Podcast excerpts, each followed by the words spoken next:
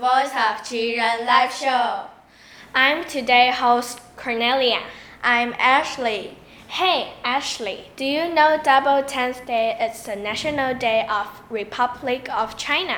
Of course, I know it. The National Day mainly celebrate Wuchang Uprising. You are right. This even led to the collapse collapse of China's Qing dynasty established the Republic of China.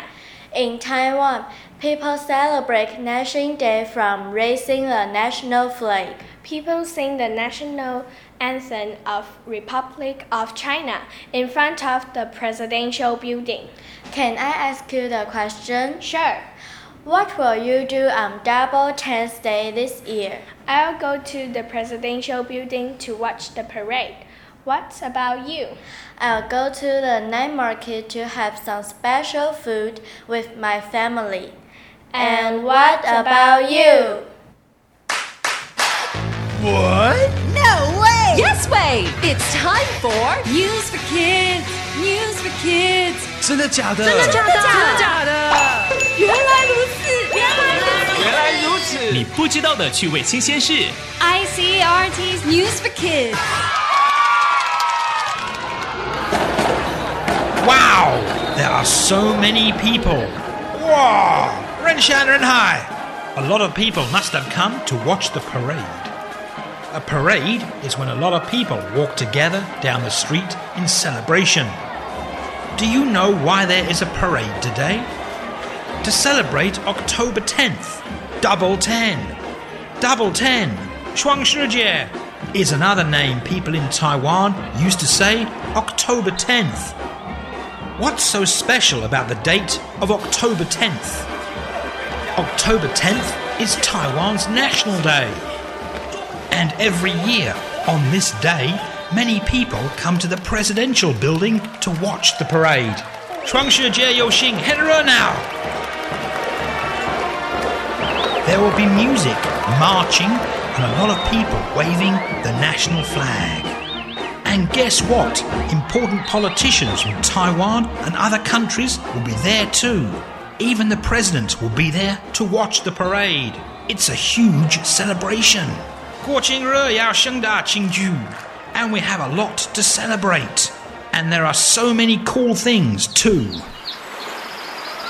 We have beautiful rivers and mountains. We also have great food, especially at the night markets. We have delicious food like stinky tofu, bubble milk tea, and mango shaved ice desserts. 这是美食，你最喜欢吃哪一个? Everyone wants to visit Taiwan. 你不相信吗?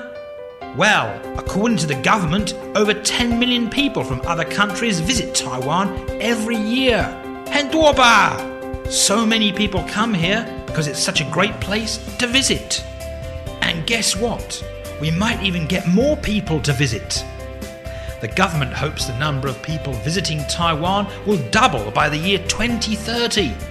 That means in about 10 years, there might be more than 20 million people visiting Taiwan a year.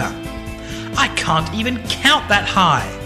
两千万外国游客，数都数不完呢。 I hope there's going to be enough room for everyone. Vocabulary. Hi, have you ever seen a double 10 day parade? It's a lot of fun. Double 两个或是双份 double 10 day 双十节 What would you like for dessert? 你想吃什么甜点 I'd like a double scoop of ice cream. 我想吃双份的冰淇淋 Night market 夜市 Night 夜晚 Market 市场 We went to Fengjia Night Market last night and ate so much food. 我们昨天晚上去逛逢甲夜市，吃了好多东西。Food 食物，Chinese food 中国菜，French food 法国菜。Don't eat too much junk food 别吃太多垃圾食物。Visit 拜访，台湾 is a great place to visit. 台湾是观光的好地方。Million 百万，Taipei City has three million people. 台北市有三百万人。So try to use these words when Double Ten Day comes around. Welcome to Taiwan. Taiwan is a great place to visit. Happy birthday to Taiwan. And thanks for listening. Stay tuned. Bye bye.